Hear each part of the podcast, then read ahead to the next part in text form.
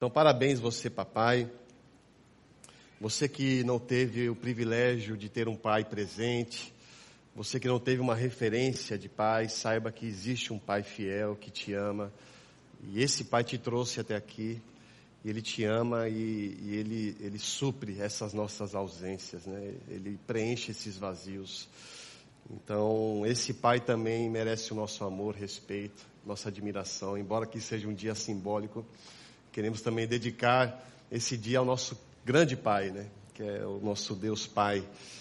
E agradecemos a Ele por esse privilégio de viver a paternidade, né? para quem é pai, e de nós, como filhos, reconhecer o amor de Deus através da vida dos nossos pais. Então, louva a Deus pela vida do meu pai, que descansa hoje, mas saber que ele foi importante, essencial na minha vida, para eu ser esse pai que eu preciso ser para o meu filho. Então, louva a Deus por esse momento.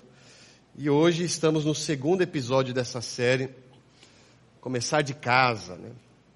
É, porque começando de casa, costume de casa, né? o nome da série é Costume de Casa, vai à praça. Esse vai à praça não tem o nome né? no, no episódio, mas traz essa conexão, porque existem coisas da nossa caminhada cristã que precisam começar de casa. Então, semana passada falamos sobre oração. O Val esteve aqui, eu estive lá em Boa Viagem. E a oração, ela precisa começar de casa. É, muitas vezes falamos com Deus só fora de casa, mas é dentro de casa onde a gente aprofunda a nossa intimidade com Deus. Uma coisa que eu falei na semana passada é que as orações coletivas geram comunhão em Cristo, mas as orações individuais no secreto geram intimidade com Cristo. E muitas vezes temos a comunhão, sentimos um Deus confortável no coletivo, mas um Deus desconfortável no individual. É um Deus que a gente não tem assunto, que é um silêncio desconfortante. E, e, Deus nos ensina, Jesus nos ensina que a intimidade ela precisa começar de casa. E eu não consigo desassociar a oração com a leitura da palavra. E hoje é o segundo episódio. E também cremos e precisamos entender e exercer isso que a leitura da palavra, ela também precisa começar de casa. A voz de Deus está acessível através desse livro, através dessas palavras vivas, e é um Deus falando constantemente. São mesmas palavras, mas um Deus que fala de formas diferentes, um Deus que é, ressignifica, e Deus que nos ensina através daquilo que já está aqui. Então, essa é a palavra de Deus, essa é a fonte da sua voz. Né? E, e, temos em casa um acesso à voz de Deus, né? que é a palavra. Então, vamos aprofundar um pouquinho sobre isso. Eu queria convidar você a abrir Romanos capítulo 1, no versículo de 1 ao 6. Peço desculpas que eu estou com uma tossezinha chata. E de vez em quando eu vou mutar o microfone para dar uma tossidazinha, tá bom? Já peço perdão. Você que nos assiste hoje pela manhã, hoje pela manhã a transmissão está sendo aqui no RA. Tivemos problemas técnicos com a internet em BV, então seja bem-vindo você que está aí em casa, saúde. Deus te abençoe. Romanos capítulo 1, do versículo de 1 ao 6.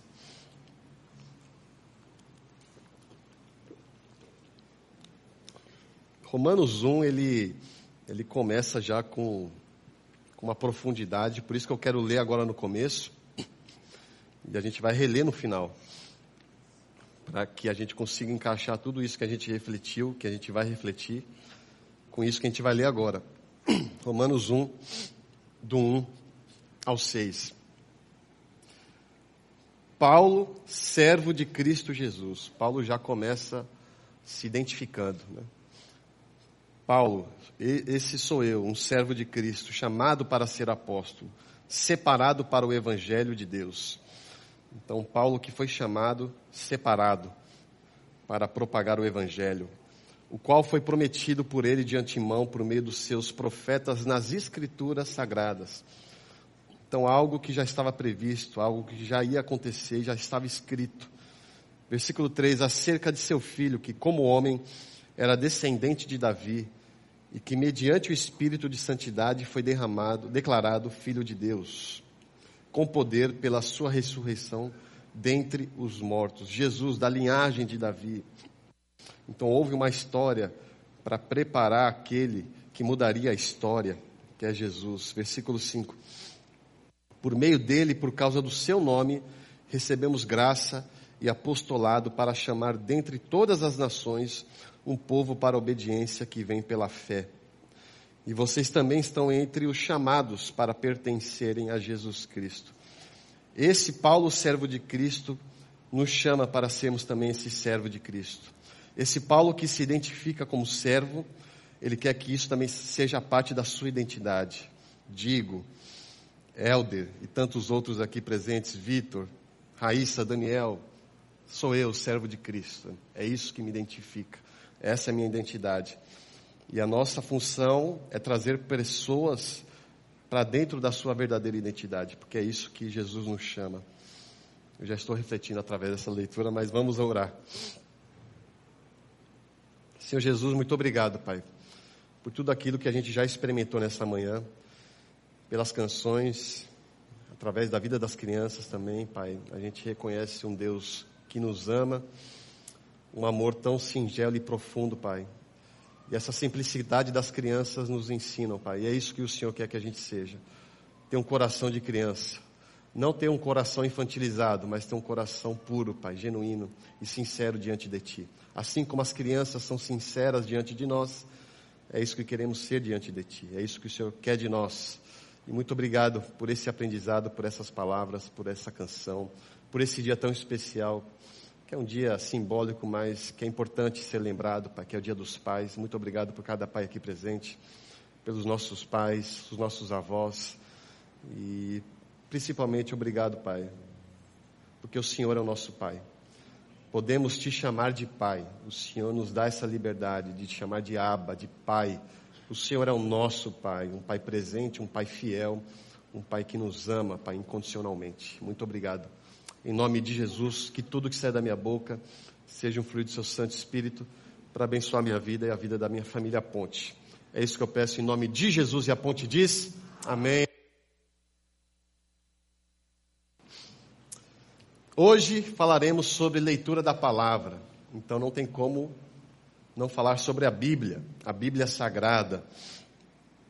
Esse livro que muitas vezes está debaixo do nosso braço, Existe essa figura aí muito emblemática do irmãozinho da Assembleia indo para a sua igreja, bem vestido, mas com a sua Bíblia debaixo do braço. Vira e mexe eu vejo é, irmãos e irmãs, um homem de terno e gravata, de bicicleta, com a Bíblia debaixo do braço, indo para a sua igreja. E a Bíblia é a nossa companheira em muitos momentos, muitas vezes é uma companheira que abrimos mão em muitos momentos, mas falaremos sobre esse livro. É, essa, essa, essa reflexão me fez ir atrás de algumas coisas. Né? Eu fui ver quantas Bíblias eu tinha dentro de casa. Eu não sei se você sabe quantas Bíblias você tem, mas eu fui fazer uma contagem, eu tenho cerca de 10 Bíblias em casa. E eu tenho até uma Bíblia mais bonitinha que essa. Essa está bem judiada. Mas essa que eu tenho uma conexão afetiva, ela me acompanhou e me acompanha há mais de 10 anos. Eu lembro que quando eu comecei a caminhada, uma das primeiras coisas que eu quis fazer, de uma, até de uma forma simbólica, para fazer um memorial desse começo, foi comprar uma Bíblia. E eu quis uma Bíblia um pouco fininha, sem muitas outras coisas adicionais. E eu comprei essa aqui. E ela está judiada, eu preciso trocar a capa dela para que ela sobreviva aí por mais um tempo. Mas há 10 anos eu tenho essa Bíblia comigo. E antes dessa Bíblia tinha uma outra Bíblia que está na minha casa, que é uma Bíblia menorzinha, que acompanhou a minha adolescência barra juventude. E é uma Bíblia pequena, é uma Bíblia é, para jovem, na época escrita Bíblia para o jovem, com a linguagem de hoje. Então a capa, eu não sei se você tinha, era uma quadradinha pequenininha, eu ia trazer ela, esqueci. Mas é um cara surfando, um cara de skate, é uma coisa bem, né, uma juventude, né? E a capa mostrava essa vida, né? E eu tenho essa Bíblia até hoje. E ela tem por baixo aí uns 19 anos. E ela está bem mais judiada do que essa, mas ela está guardada. E ontem eu fui abrir aquela Bíblia e ver é, o que passava na minha cabeça enquanto eu lia certas passagens. Porque eu tenho o costume de grifar, eu tenho o costume de anotar algumas coisas que eu não entendia. É, aquilo que eu não entendia, eu colocava uma interrogação. E eu vi que aquela Bíblia tem várias interrogações. Tem várias coisas que eu não entendia, várias coisas que eu, eu fui rever e eu ainda não entendo. Eu falei, eu preciso entender isso aqui. E, e a Bíblia tem essa, essa mistura né, de coisas que você ainda não conseguiu entender na sua plenitude. E eu fui ver coisas que passavam na minha cabeça, anseios naquela época, que hoje eu já superei, que hoje eu não vivo mais essas crises. Mas aquela Bíblia, ela representava aquele meu momento. E é interessante que cada Bíblia, talvez que passou na sua vida, representou algum momento na sua vida. E essa aqui está representando o meu hoje. Talvez tenha um momento que eu vou ter que aposentá-la, né, agradecer por todo o serviço que ela, que ela fez para mim, me ajudou a, a, a, compreender muitas coisas, que eu talvez precisa comprar uma outra e seguir uma nova fase na minha vida. Mas essa, esse livro que nos acompanha, que eu acredito que todo mundo tem uma Bíblia dentro de casa, embora seja apenas uma, mas imagino eu que você tenha, por mais que talvez você não use ela, mas ela está lá. E esse é o livro mais vendido no mundo. Ocupa essa posição número um do ranking há mais de 50 anos. E não é apenas o livro mais vendido, é o livro mais traduzido no mundo. Embora seja o livro mais vendido, será que ele é o mais lido? Né? Embora ele seja o mais traduzido, será que ele não é o livro mais esquecido nas nossas estantes? É um livro que todo mundo conhece, todo mundo sabe da sua existência, mas será que ele faz parte da nossa vida? Uma coisa que eu gosto de falar é que uma Bíblia fechada é um Deus silencioso. Quando fechamos as nossas Bíblias por muito tempo, silenciamos Deus. E muitas vezes, o nosso Deus está silencioso dentro das nossas casas porque as nossas Bíblias estão mais fechadas do que abertas. A Bíblia dentro da sua casa, ela fica, ela passa boa parte do tempo na sua mão ou na sua estante ela passa boa parte do tempo aberta ou fechada. E quando eu falo aberto, não é daquela forma simbólica para você deixar os salmos, né? Não é isso. Um aberto que faça sentido, que você mergulhe, né? que você entenda, que você leia, que faça parte da sua rotina. Porque um Deus silencioso pode ser um reflexo de uma Bíblia fechada.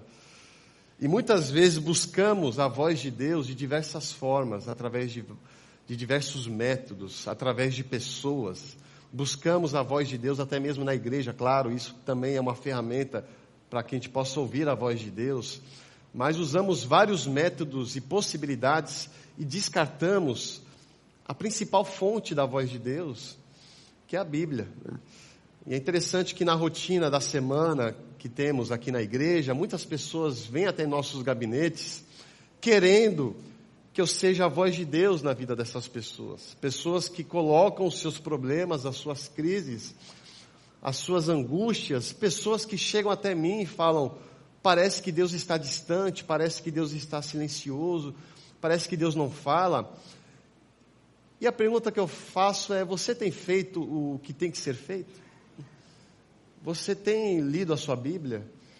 Você tem colocado o seu joelho no chão, você tem buscado esse momento de intimidade com Deus, porque parece que isso aqui não é o suficiente, muitas vezes. Né? Queremos ouvir Deus fora das nossas casas, saímos de casa para ouvir Deus, mas muitas vezes Deus quer falar com você dentro da sua casa aquela resposta, aquela angústia que você procura responder há muito tempo, talvez você já teria essa resposta ou algum direcionamento se você fizesse o que deveria ter sido feito primeiro. Ao invés de você priorizar respostas de outras formas, e Deus pode falar através da vida de pessoas, através de sonhos, através de um outdoor, através de um jumento. Mas busque primeiro a voz naquilo que está acessível, naquilo que é considerado a voz de Deus.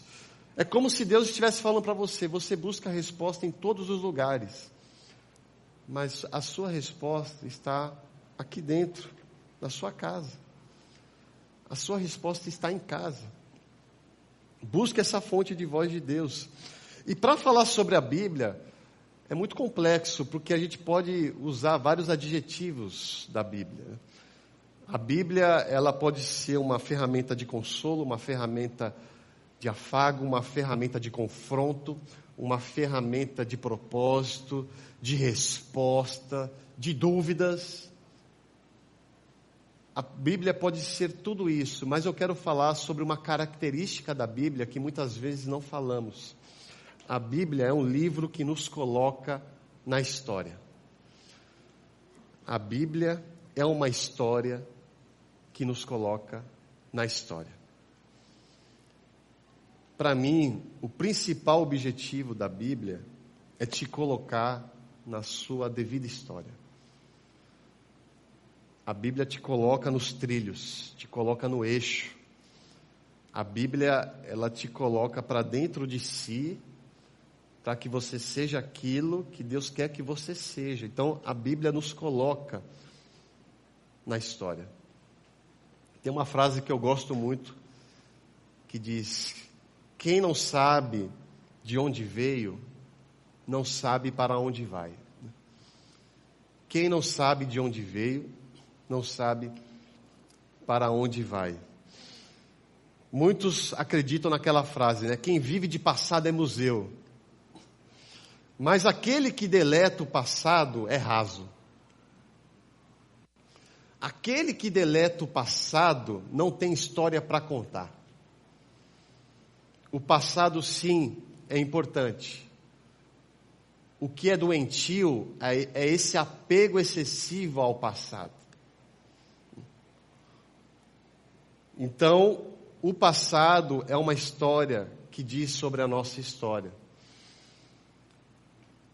Existe um passado que você não viveu, mas que diz muito sobre você. Existe uma história no qual você não viveu, mas que conecta com a sua história.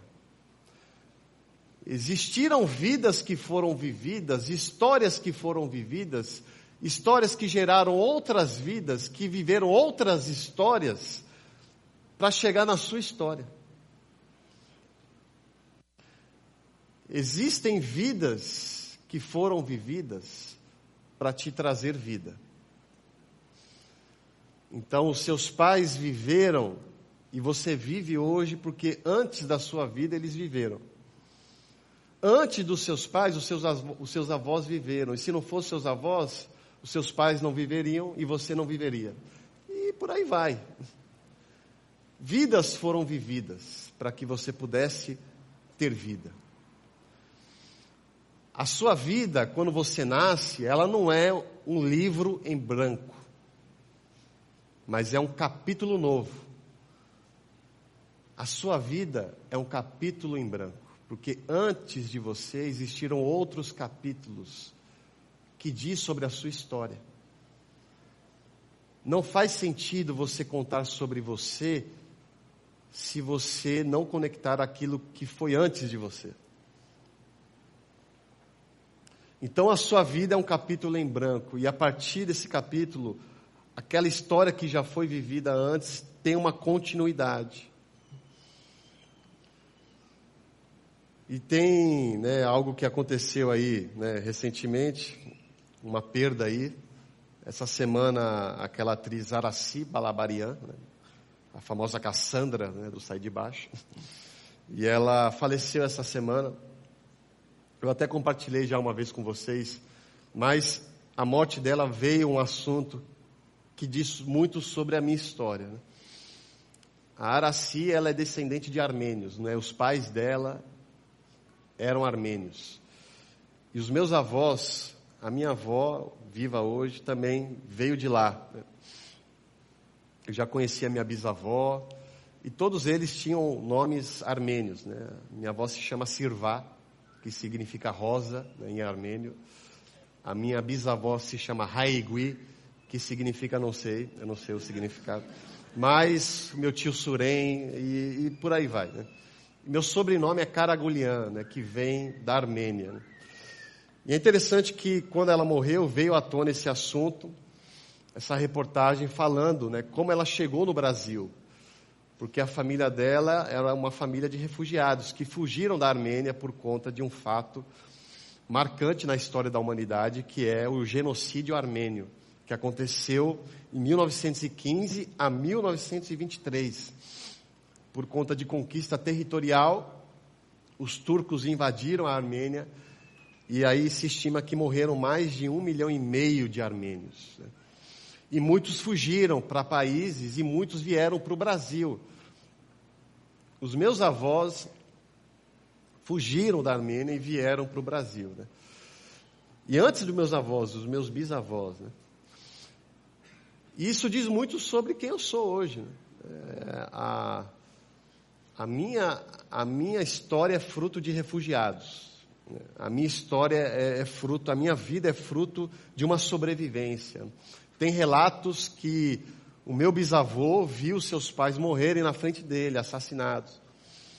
E eles se escondiam, passaram semanas escondidos, como se fosse num bunker. E conseguiram fugir. E, e hoje eu estou aqui porque eles fugiram e sobreviveram. E essa história diz sobre a minha história. Tudo isso que foi vivido e tantas outras coisas que foram vividas, que eu nem sei com detalhes o que aconteceu, diz e impacta sobre a minha vida. A minha e a sua história é fruto de drama, de sonho, de choro, de tristeza, de alegria, de tragédia.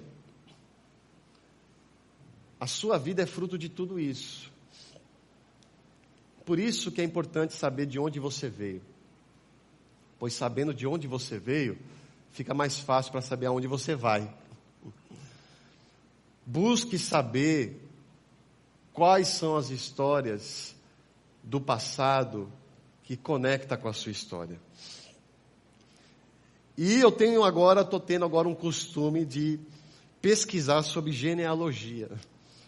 Tem um site muito famoso aí, que consegue, faz com que a gente consiga ter acessos a genealogias, né? Você vê os seus antepassados. Né? Eu começo a pesquisar o pai do meu pai, o pai, do, do, do, meu avô, o pai do meu bisavô, e, e por aí vai. Você consegue puxar essa linha aqui. E a Bíblia fala muito sobre isso. A Bíblia é um livro que tem muitas genealogias. É aquela, é aquela parte chata que a gente não tem paciência para ler. Então, tem muitos livros da Bíblia que são repletos de genealogias. O livro que mais tem genealogia na Bíblia é o livro de Primeira Crônicas. Primeira e Segunda Crônicas tem muita genealogia, mas o primeiro tem cerca os primeiros nove capítulos de Primeira Crônicas é feito aí por genealogias, que vai de Adão até os reis de Israel e Judá. Então, Primeira Crônicas faz essa construção desde Adão e vai conectando até os reis de Judá e de Israel. Um outro livro também que tem genealogia, mas uma forma mais curta, é Ruth, que faz uma conexão da linhagem de Ruth e Boaz com Davi, entendendo que Davi né, se conecta com a vinda de Cristo. Mateus e Lucas também possuem genealogias. A genealogia que se apresenta no Evangelho de Mateus é uma genealogia crescente, que vai de Abraão até José, considerado o pai adotivo de Jesus.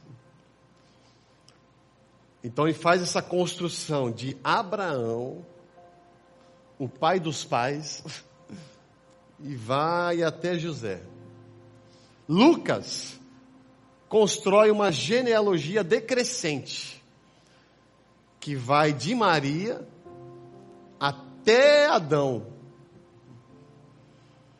Tudo isso para trazer uma conexão. Qual é a importância da genealogia na Bíblia? Para mostrar que está tudo conectado. Para mostrar que existe uma história contínua e que Jesus perpassa por essa história.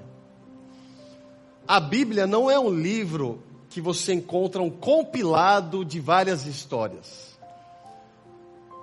Não é um livro que você encontra histórias para abençoar a sua fase da sua vida agora. Também serve para isso. Mas a Bíblia não se trata de várias histórias. A Bíblia é uma história que atinge a sua história.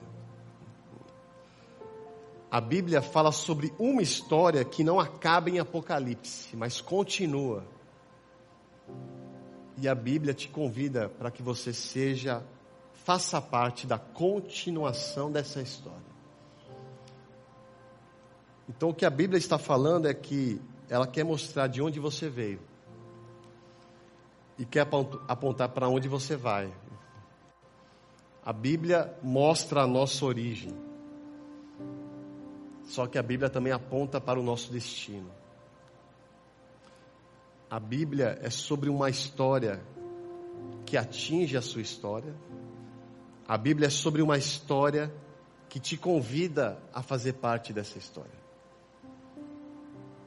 Essa é a profundidade da Bíblia, que não é apenas sabedoria, exortações, ensinamentos, mas é sobre uma história no qual atinge a sua história. Tudo tem um significado, tudo tem uma conexão, tudo faz um sentido, tudo é sobre uma história só. Então, enquanto o mundo é feito de pessoas que querem construir a sua própria história, cada vez mais vivemos nesse mundo onde cada um constrói a sua história. Temos um aplicativo onde você tem a ferramenta Stories para você mostrar um pouquinho, seja 15 segundos ou 30 segundos da sua história. E muitas vezes maquiamos essa história porque queremos mostrar para as pessoas uma história que não vivemos. Então é o mundo que nos ensina a montar a nossa história fantasiosa. Enquanto o mundo fala para você, seja o autor da sua história, Escreva a sua história, a Bíblia está te dizendo. Você não é o dono da sua história. A sua história já foi escrita. E Deus quer te colocar nela.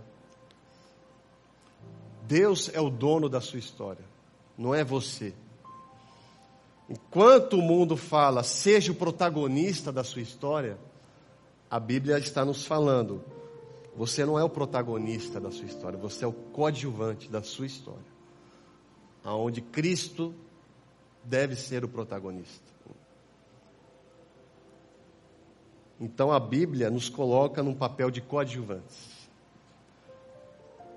A gente vê pessoas e personagens na Bíblia que exerceram um papel de coadjuvante aonde Deus foi o protagonista. Moisés, Abraão, Davi, Pedro, Paulo. Essas pessoas trilharam uma história que Deus apontou, e esse papel na história é um papel de coadjuvante, aonde Deus foi o protagonista. Mas em alguns momentos, essas mesmas pessoas quiseram ser protagonistas. Em alguns momentos elas queriam o protagonismo da história. E nesses momentos, eles se descolaram do propósito. Como Deus falasse para Moisés: Moisés, por muito tempo você foi coadjuvante da história que eu escrevi através de você. Mas os seus impulsos de protagonismo fez com que você não chegasse ao destino. Você não chegou na terra prometida porque você quis, em alguns momentos, um protagonismo. Davi, você, um homem segundo o meu coração, foi por muito tempo um coadjuvante, aonde eu tive o protagonismo. Mas teve um momento que você quis o protagonismo. Você quis se deitar com uma mulher que não lhe pertence. E esse seu protagonismo trouxe morte, trouxe sangue, te deslocou do propósito, te afastou da história. E muitas vezes somos assim. Muitas vezes usamos a Bíblia para que Deus seja o coadjuvante do nosso protagonismo. E nos acostumamos com essa cultura. Usamos da nossa vida religiosa, usamos da nossa leitura, usamos das nossas orações, usamos do jejum para que Deus colabore na nossa história e não para que nós possamos colaborar na história de Deus. Queremos que Deus intervenha nos nossos reinos. E muitas vezes não queremos ser participantes do reino de Deus. E temos esse costume de colocar Deus como coadjuvante do nosso protagonismo. E quando tentamos viver a nossa própria história, nos distanciamos da verdadeira. Quando tentamos viver o nosso protagonismo, a gente não vive a nossa verdadeira história. Então a Bíblia é essa ferramenta que nos puxa de volta. É um livro que nos mostra. Ao ler a Bíblia, você entende: Deus tem um plano. Deus tem um plano e quer que você faça parte desse plano. Deus tem uma história e Ele te convida a ser coadjuvante dela. E a gente volta para essa leitura que a gente acabou de ler, de Romanos capítulo 1. É interessante porque a conversão de Paulo, ela nos ensina muito sobre isso. Paulo ele já se identifica como servo de Cristo Jesus. Mas antes ele não era isso. A conversão de Paulo, quando ele estava na estrada para Damasco, e Jesus aparece no meio da sua história, Jesus interfere na história que Paulo estava construindo. E Jesus no meio ele chega, olha, eu estou invadindo a sua história, a sua falsa história, para te colocar na verdadeira. Você por muito tempo foi Saulo, ou seja, você quis ser o protagonista da sua história. Mas hoje você é Paulo. Hoje você será coadjuvante da minha história. Eu estou te tirando do lugar de protagonismo para que você seja um coadjuvante. Então saia o Saulo e venha o Paulo. E esse primeiro trecho do versículo 1 fala muito sobre isso. Paulo, servo de Cristo, separado para propagar o Evangelho. Evangelho esse que já foi prometido na história. O passado já prometeu esse presente. As Escrituras sagradas, através dos profetas, já anunciavam a vinda desse Evangelho aonde Jesus, o filho do homem, que é descendente de Davi, olha a genealogia, Jesus que perpassa a história, uma história que foi vivida para chegar ao Messias. Esse Jesus, ele te chama, ele te convida para que você seja participante dessa história. É o versículo 5. Por meio dele, por causa do seu nome, recebemos graça e apostolado para chamar dentre todas as nações um povo para a obediência.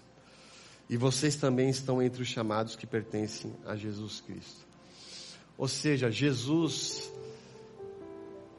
Ele te chama para você entrar na verdadeira história, e Ele quer que você, através da sua vida, você coloque as pessoas também nas suas devidas histórias. Ganhar almas para Jesus é colocar as pessoas na sua verdadeira história. Não é apenas mostrar um Deus que cura, um Deus de milagre, um Deus que traz conforto, não, é um Deus que te coloca na sua devida história. É para isso que estamos aqui para entender quem nós somos e ser ferramentas para que as pessoas entendam quem elas são. É Jesus falar para Pedro: olha, você, a sua história construiu para que você pudesse ser um pescador de peixes, mas a verdadeira história quer te colocar como pescador de almas. Então, a Bíblia é sobre um livro que te coloca na verdadeira história. E esse Jesus te convida para ser coadjuvante dela e quer que você seja uma ferramenta onde possa trazer mais pessoas para dentro dessa história. Pois quando nos contentamos com Jesus coadjuvante, a gente não entra na verdadeira história. Uma vida de marasmo, uma vida de conformismo, uma vida religiosa, talvez seja uma vida onde Jesus é apenas um coadjuvante da sua história um Jesus que colabora na minha história, mas eu quero, eu quero colaborar na história de Cristo. Eu quero dar continuidade nessa história, eu quero ser participante dessa história. Eu quero ser coadjuvante, aonde quem merece o protagonismo é Jesus. E a Deus toda a glória. Então que a nossa igreja seja uma igreja que leia a palavra, mas que entenda o seu lugar nessa história que possamos ser uma igreja que convide pessoas para mergulhar nessa história que diz sobre quem nós somos. Entender que isso aqui não é sobre milagres, não é sobre bênçãos, não é sobre essas coisas que são boas, mas não é só sobre isso. É sobre ser participante da história que Deus já escreveu e te convida para ser um coadjuvante. Então, que possamos ser essa igreja. Uma igreja que enfatiza aquele que merece a ênfase e que nos coloca no nosso devido lugar.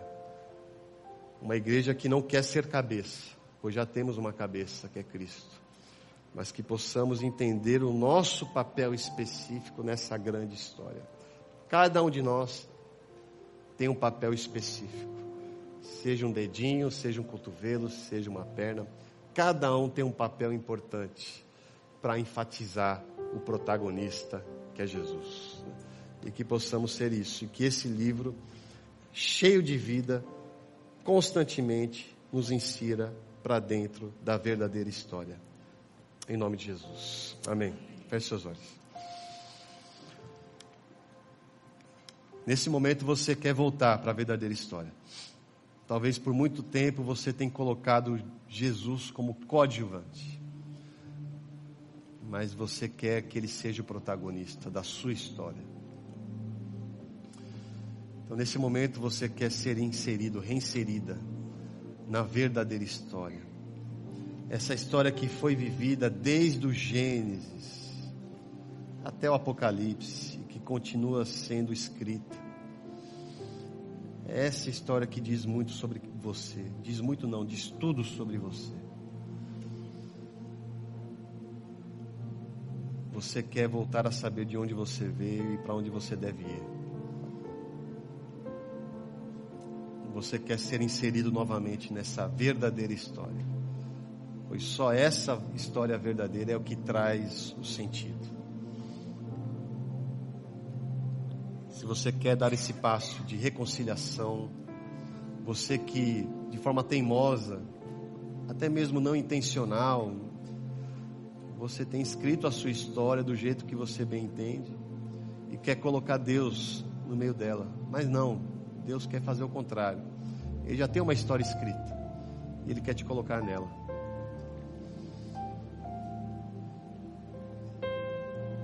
Em um mundo de protagonistas, nosso Jesus te chama para ser coadjuvante. Jesus, sendo um Deus protagonista, escolheu ser coadjuvante para glorificar o Pai aqui na terra. E essa é a nossa principal referência de como devemos viver, como devemos nos portar. Você quer voltar a fazer parte da descendência de Cristo? Você quer ser inserido novamente nessa linhagem de Jesus. Você quer ser um feitor dessa história. Através do Espírito Santo que habita em você. Se você quer voltar, você quer entrar nessas páginas novamente e viver a verdadeira história, se reconcilie com Jesus coloque Ele no seu devido lugar e se coloque no seu devido lugar. Coloque a sua mão no coração e diga: Jesus, eu quero voltar a ser um coadjuvante. Eu quero que o Senhor seja o protagonista da minha história. Me coloque de volta, Pai, na verdadeira história que eu me afastei. Os meus protagonismos me afastaram da sua história. E eu quero voltar, Senhor. Se você tem esse desejo, coloque sua mão no coração, aí mesmo sentado. Vamos orar por você. Se você quer dizer sim pela primeira vez a esse Jesus, que tem uma mão estendida em sua direção e te convidando para você entrar na sua verdadeira história, Jesus quer te apresentar uma história que traz sentido para a sua história. Uma história redentiva, uma história de restauração e de salvação.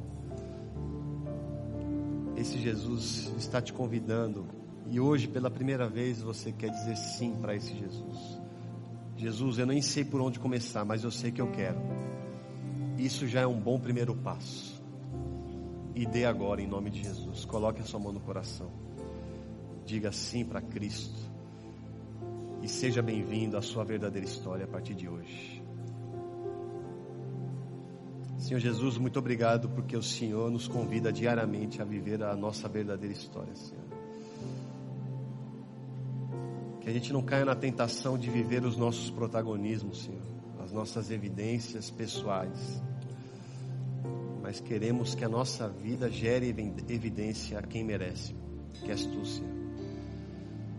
Nos coloque, Pai, diariamente na nossa história, Senhor. Que em casa, diariamente, possamos ter acesso a esse livro cheio de vida, Pai onde conta sobre uma história que permanece viva, Pai. Uma história que atinge a minha história. Uma história que me coloca na história. E eu quero ser um feitor dessa história também, Senhor.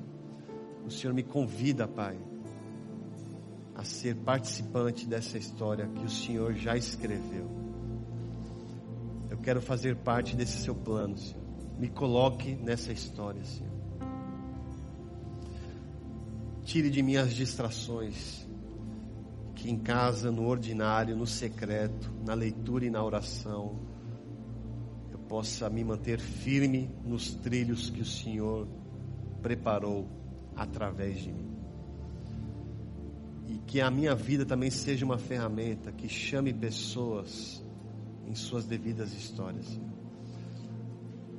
Que essas pessoas possam entender que esse livro diz sobre quem elas são. Que esse livro coloca elas no seu devido lugar, que vai trazer sentido, que vai gerar bons frutos, que vai gerar propósito, que vai trazer um privilégio em participar. Possamos apresentar essa história na vida de tantas histórias vazias que as pessoas estão vivendo, Pai. Muito obrigado, Pai, por esse convite diário e por cada um que tomou essa decisão hoje, Pai. Em nome de Jesus. Amém.